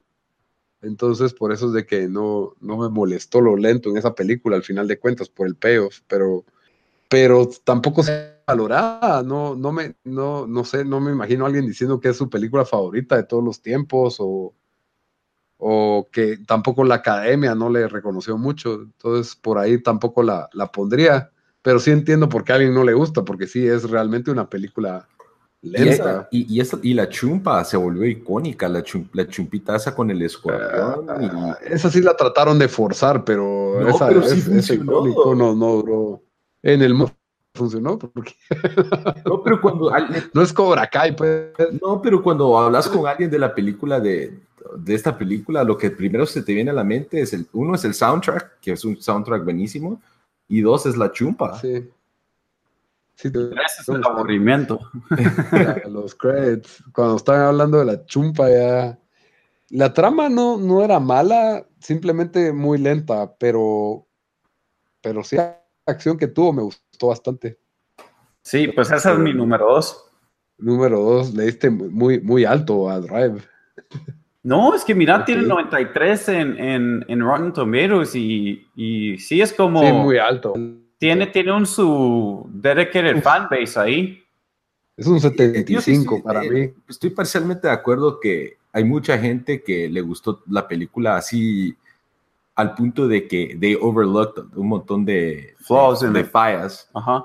Porque, pero yo siento que la- lo que tiene la película quizás no es una obra así maestra de, de- de clases de actuación, pero it's, it's a stylish, cool looking movie. Yo Sí, creo que eso sí tiene. Ah. Eso sí tenía, era lo único que tenía, pero... Pero, pero creo que mucha gente también esperaba ver como un Fast and the Furious cuando la iba a ver y no le gustó, pero no, no tenía la idea de que estaba con 92% en Rotten Tomatoes. Eso es muy alto, muy, muy alto. Buen pick. Bueno, mi número dos es, está dirigida por James Cameron, salió en el 2009. Oh, ya sé cuál es. Decila. Avatar. Ah, yo la tengo, yo la tengo como número uno, entonces si quieres guardártela. Me vas a hacer guardármela, Dan. ¿Por Sí. qué? ¿Por qué? Pero sí, esa porquería. Definitivamente la tenemos que, que discutir. Ok, entonces, Bamba, vámonos a tu número dos, a, a tu número uno. El número uno.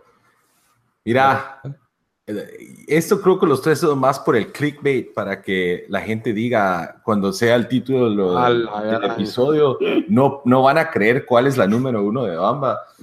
No puede ser. uno más overrated movie es El Padrino. ¿What? El Padrino No. uno también. Cabal. No, hombre, pero eh, es, que si vas a contar chistes, mejor no hablar del podcast. ya. Yo estoy en desacuerdo con ese pick, o sea, no, sí. Strongly disagree. ¿De acuerdo o en desacuerdo, Dan? Yo creo que es buena, buenísima película. Miren, yo cuando, es, yo creo que esta es mi historia muy personal de esta película, cuando tenía como 13, por ahí, 14, yo me recuerdo que en el colegio el padrino, el padrino, eh, de hecho, de uno de los cuates de, de- del, del, del era que el padrino es la mejor película de todos los tiempos, que no sé qué, y yo quiero ser como, eran, eran todos enlazados con el padrino. Y yo te lo juro, la primera vez que me sentí a ver el padrino me quedé dormido. Tal vez estás, tal vez, Yo tenía como 13, No. 14 años. Yo lo entiendo, no es, no, no es una película de acción y uno está acostumbrado a otra cosa. La película yo también la vi tarde, pero, pero sí reconozco que tiene. No, eso sí no lo estoy negando, o sea, tiene buenos, buenos actores. eh, o pero sea, la has visto otras veces después de eso, La, ¿o no? la traté de volver a ver hace como tres años y me dio hueva. O sea, me quedo. Yo no puedo veces volverla a ver tampoco, no me, gusta. quedo- yo siento que es una de esas películas que mucha gente dice que es buena, pero es, es así como... Por que- el nombre que por trae. el nombre y Ajá. por, por no quedar mal con otras personas y, y- y tener ese argumento, porque no estoy diciendo que, o sea, es- tiene sus muchos méritos, pero al mismo tiempo, para que siempre la pintan como una de las mejores películas de todos los tiempos, yo no, yo no me la creo. De hecho, como les dije, para mí Goodfellas es mejor película de, en el mundo así de, de mafiosos que esta. Pero Goodfellas le lleva 15 años a esa película, pues. Fácil, o 20 tal vez. Pero ahí gráficas gusta, no influye. Ahí, ahí Sí, no, aquí o sea, no hay no es- CGI ni nada de eso. Pero sí, el pacing de las películas de los 70s es muy distinto al de las 80s. Y yo siento que sí influye porque en que te hayas quedado dormido viendo esta película. Porque ¿Y sabes yo siento lo- que nosotros. Ajá. Ajá, La otra cosa que iba a decir era cuando yo era chavito, yo siempre sabía que las películas que venían con dos VHS eran wea. Era The Sound of Music, Los Diez Mandamientos, eh, el Braveheart. Brave. Yo no me Brave- Braveheart era dos también. Sí. Sí, era no cuatro horas. Braveheart, pero yo solo me recuerdo que en mi casa teníamos Los Diez Mandamientos, El Padrino, The Sound of Music y JFK. Y todas me, todas eran, yo sentía que eran hueva. Entonces llegué a, a- a- a- en mi mente que, que si venían en dos VHS, I shouldn't watch it. Pero es que, mira, sale Marlon Brando haciendo una gran actuación. Al Pacino. Y nos vamos hablando de la 1, imagino, porque la 2 es discutiblemente tan buena como la 1. Y en la 1, pues James Caan, que es Sony, otro excelente, que, que para mí fue muy buen actor en esa película. La transformación de Michael, de, de ser como el hijo bueno a, agarrar el rol de su papá. No sé, yo siento que la película es. eh, Yo entiendo bastante tu punto, porque la gente pone esta película como la mejor película de todos los tiempos y yo es una película que no puedo repetir. O sea, si la están dando, no me quedo viéndola hasta el final, ¿me entendés? Yo creo que Pero sí me gustó. Es una película que mucha gente lo mira, la mira como por obligación, por decir que él ya la vio, pero como vos decís, o sea, para mí las películas que, mis películas favoritas, yo las puedo ver cientos de veces. Y yo, y Lo- cabal, como estás diciendo, o sea, el padrino, la viste una vez y ahí quedaste. Pero lo, lo otro que hay que entender es de que todo el cine de mafia básicamente nace de esto y imita esto bastante. Porque Incluso usa los mismos todo- actores. las referencias todas van al, al padrino, o sea, es lo más parodiado, lo más burlado. O sea, el, el padrino es de 1972, o sea, siento que es adelantada a su época. Por eso es de que tiene su, para mí es que sí tiene su mérito, me, me, me ofende, estás bastante ofensivo, ¿eh? O sea, para decir sobrevalorada tampoco, pero Ah, pero también, o sea, Sí, ponétele, yo entiendo que es de una película, pero Clockwork Orange es de 1972 también y es una película que es... dejé de hablar de mi número uno. No, son. Ah, ahí sí hubiera- No, son pagas. I quit the podcast y pasa eso, ya. Bueno, Pero esa, esa es mi número uno. Esa la tenés que usar para el clickbait, para que nos escuchen las personas. El Padrino, la película más sobrevalorada de todos los tiempos según Bamba. Ulurunch. Está bien, está bien vos con Mr. Controversia. bueno, y entonces no es ninguna sorpresa. Avatar de James Cameron, 2009.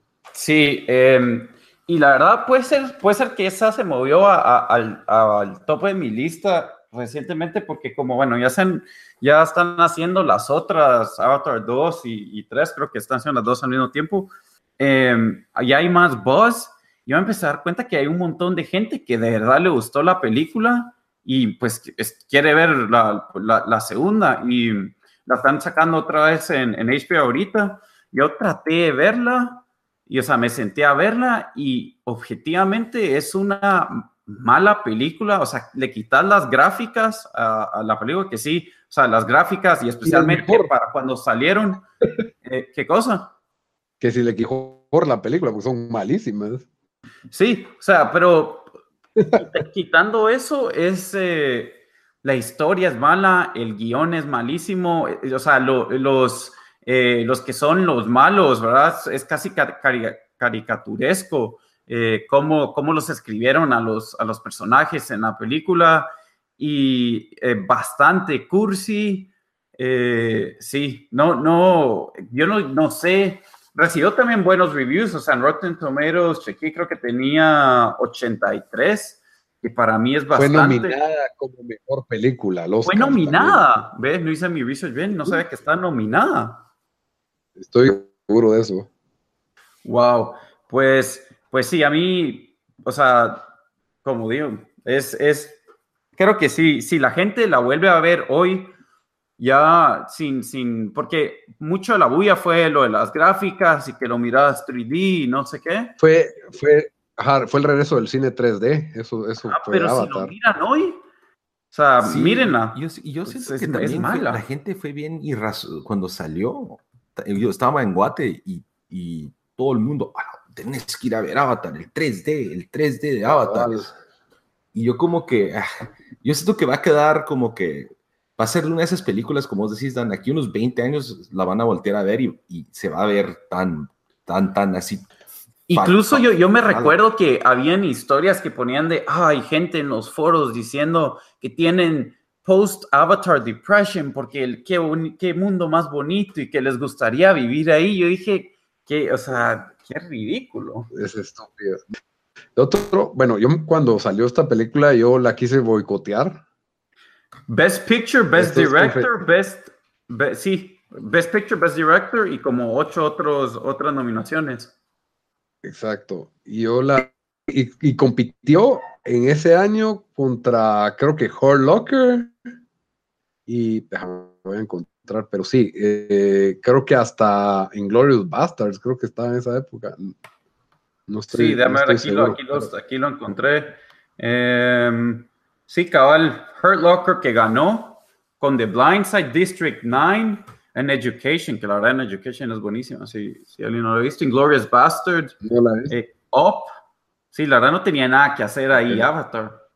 Va- Yo traté de boicotear por sentimiento religioso porque James Cameron hizo un documental de que encontraron la tumba de Jesús y, de por- y resultó ser un Ah. hoax y por- ni, que ni National Geographic lo quiso pasar porque resultó ser tal el nivel de agenda y de estafa que tenía en su disque documental que yo dije voy a boicotear Avatar y no funcionó para nada porque fue totalmente la mejor película en taquilla en ese año todo el mundo habló del 3D y yo fui a ver la película pirateada, voy a confesar.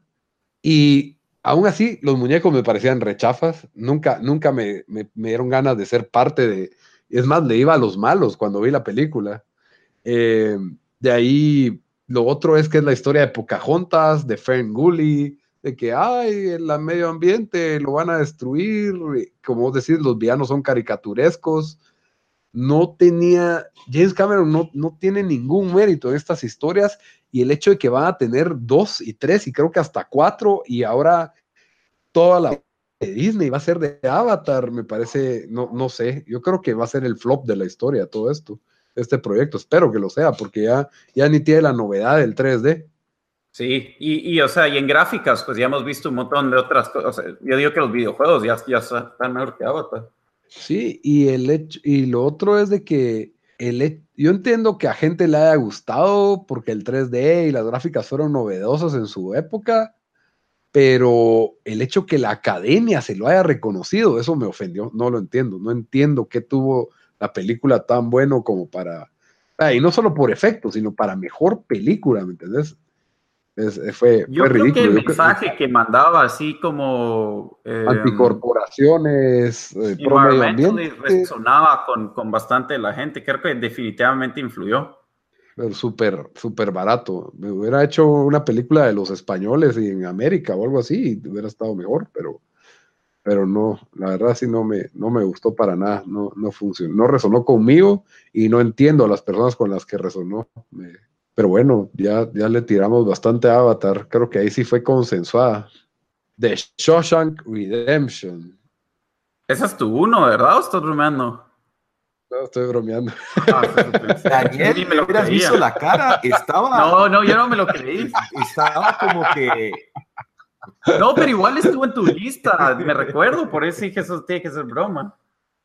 No, The Shawshank Redemption no fue, no es porque es una buena película y a todo, pero a la gente, todo el mundo la tiene como su película favorita y eso también. No, yo no, pero está, está top 5. Es, es, muy buena. ¿eh? No en mi top 5, pero eh, sí reconozco porque es buena. No, mi película es una película de, que tiene seguimiento de culto. Salió en 1976, dirigida por Martin Scorsese y es Taxi Driver. Esa película está sobrevalorada porque. Cabal, hoy lo vimos en una lista y, y, y Bamba se ofendió cuando lo vio. Esa es una de mis top. Es, es una de mis películas favoritas. Lito, explícate, por favor, antes de que. Es, es tu último episodio con nosotros. Entonces, contanos bien por qué. Es que, bueno, la, la, la, la dirección a mí. En lo, yo vi esta película hace tres años no la vi eh, ni en los 80 ni en los 90 la vi hace tres años, con toda la disposición de entender por qué era una película de, de aceptación de culto. Y siento que tiene la actuación de De Niro, me, o sea, el arco que tiene el personaje de sanidad a locura, no es muy explicable. De la no, de, sentí que fue casi que de la noche a la mañana no. que se vuelve en este maniático. Él, él, tenía, él venía de, de, creo que de una guerra. Sí, él, tenía, de ajá, él sí. tenía, PTSD, entonces era como que el, o sea, no te lo, no te lo, te lo, solo tiran el pincelazo y ahí queda, no, no sé si como que va step by step, pero eso sería una explicación razonable. Sí, le da una explicación, pero no lo vi desarrollarse en la pantalla. De ahí la película no tiene muchos eventos más que él estoqueando a esta chava. De ahí. Cierto, es... Bien, era, bien bonita, era bien bonita, Shepard. Pero no, la película no pasa mayor cosa, no le pasan tantos sucesos a él, más que se le ocurre llevar a la chava a ver porno. Y, y, ahí se corta el pelo y su actuación se me hizo comparable a la de Al Pacino en Scarface. No, Lito, nada que ver. No sé por qué, no, no, no, comparar Goodfellas o El Padrino o, o todas estas películas de Scorsese de más adelante con Taxi Driver, para mí me queda debiendo, me quedó debiendo mucho Taxi Driver cuando la vi, me quedé como que realmente por eso es toda esta esta, esta bulla y al final se pelea con los pimps y ahí está su resolución, se, lo, se vuela a uno y lo matan a él. Spoiler alert, no, pero, spoiler. Todos, bueno, no sé si no lo habían visto, pero... Yo no la había visto. O sea, Yo la... como, lo siento, pero comparada con American Psycho, incluso me parece mejor American Psycho, pues, si querías eso. No, no ves la locura, por, no me pareció tan loco el personaje, ni me, no sé, no, no, no le vi.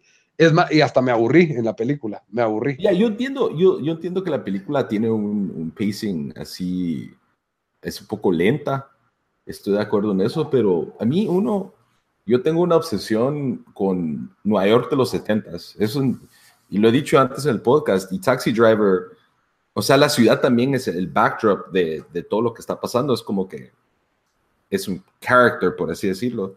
Entonces, y, y, el, y el odio que tiene él de, de, de, todo lo que hecho droga que está en la ciudad, incluso la escena cuando él va manejando y él dice que quisiera que una lluvia se nos cayera y se llevara a todos los junkies and prostitutes and just wash all the filth off of this.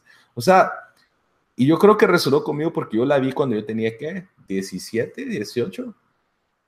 Y entonces uno era uno con ansiedad y así enojado con el mundo esa película como que toca un buen punto ahí, pero entiendo tu punto, Lito, y ya no te vamos a echar del podcast, pero no estoy de acuerdo con vos.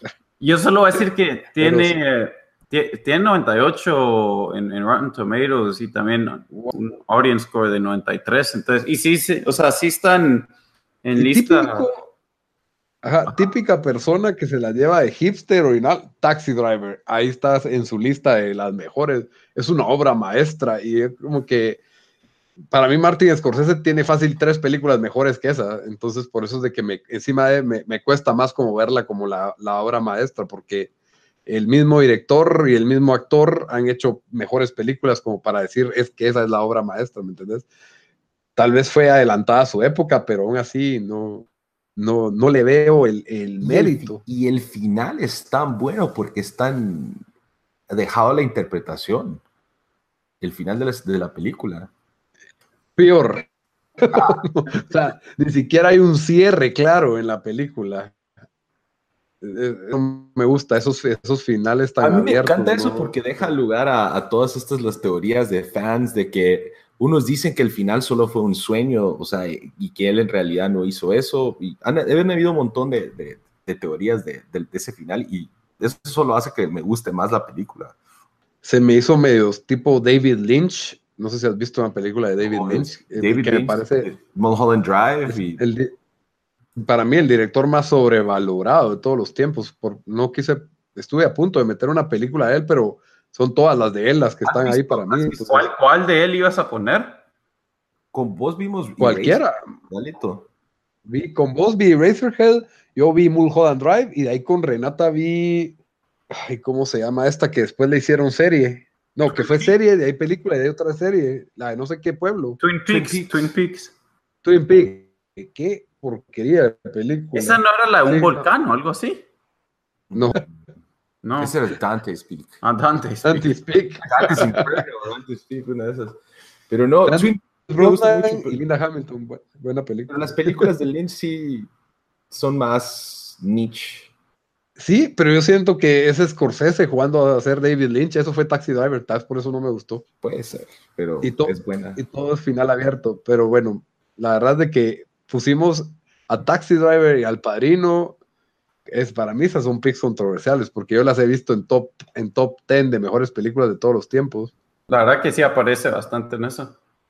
Y no sé qué tal le fue en la academia a Taxi Driver, pero sí sé que no habían ganado, no había ganado Oscar Scorsese. Creo que De Niro no creo que haya ganado Oscar por andar diciendo You talking to me, You t-", que es la, la línea memorable de la película, pero. Y que también sale Jodie Foster. No me Sí, acordaba. ella es la, la prostituta. ¿Cuándo fue que salió la, la película? 76, creo. 76. Sí. Padrino. Pero bueno, entonces con eso cu- concluimos hoy de forma resumida el top 5 de las, de las películas más sobre- sobrevaloradas de todos los tiempos. Creo que Bamba ganó en controversia con El Padrino. Nos dimos Me doy- taco me a doy taco la- porque Taxi Driver Doy- también. Pero Taxi Driver es más personal. pa. Bueno, vos le tiraste a la pasión de Cristo, así que ahí te echaste el 2 por 1 Pero bueno, en resumen, Bamba, decinos tus 5. Simón, mi 5 es eh, el número 5 es King's Speech, número 4 es Gangs of New York, número 3 es La Pasión de Cristo, número 2 Titanic y número 1 es El Padrino, la, la primera. Muy bien, Dan, tus 5. Las mías, número uno es The Blind Side, la- eh, no, número cinco, perdón. Número cuatro es Scarface, número tres Wonder Woman, número dos Drive y número uno Avatar. 5 es Moonlight, la número 4 Scarface, la número 3 Inception, número 2 Avatar y número 1 Taxi Driver. Tuvimos repetida Avatar y Scarface, así que el consenso está bastante fuerte con esas. Y Avatar tuvo un 2 y un 1 en el ranking, así que bastante mala. No, no, voy- la voy a boicotear otra vez. Ah, no, yo fijo, no lo a Pero bueno. Sí, película.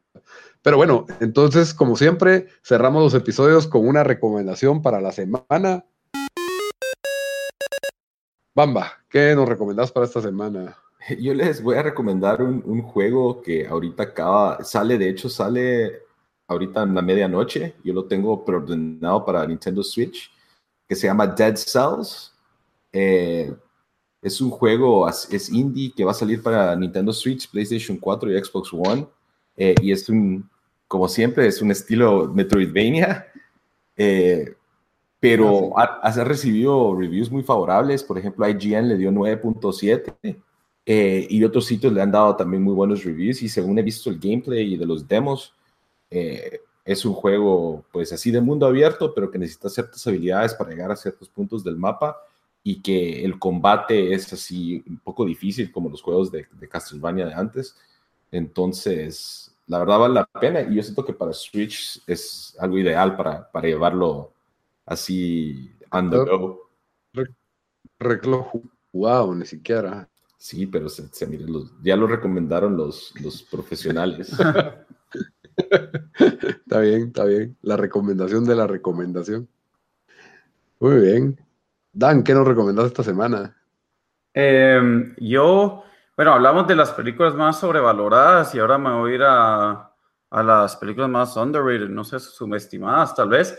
Eh, no, no, o sea, no sé qué tan subestimada es, pero en Rotten Tomatoes tiene como 30%. Y la verdad no es, no es, no es tan mala. Esta se llama The United States of Leland.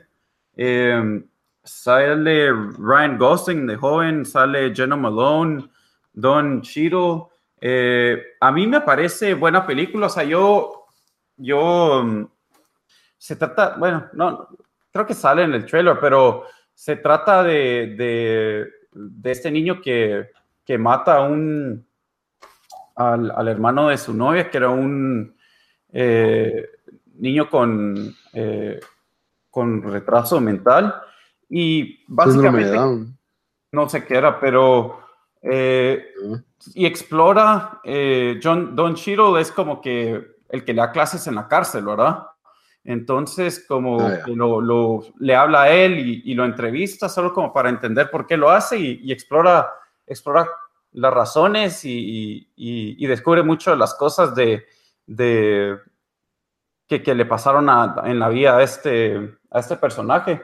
Eh, a mí me gustó bastante, la verdad. O sea, yo le daría un sólido 7 a la película. No entiendo por qué, por qué los, eh, los critics eh, la, pues le, le, dieron scores tan bajos.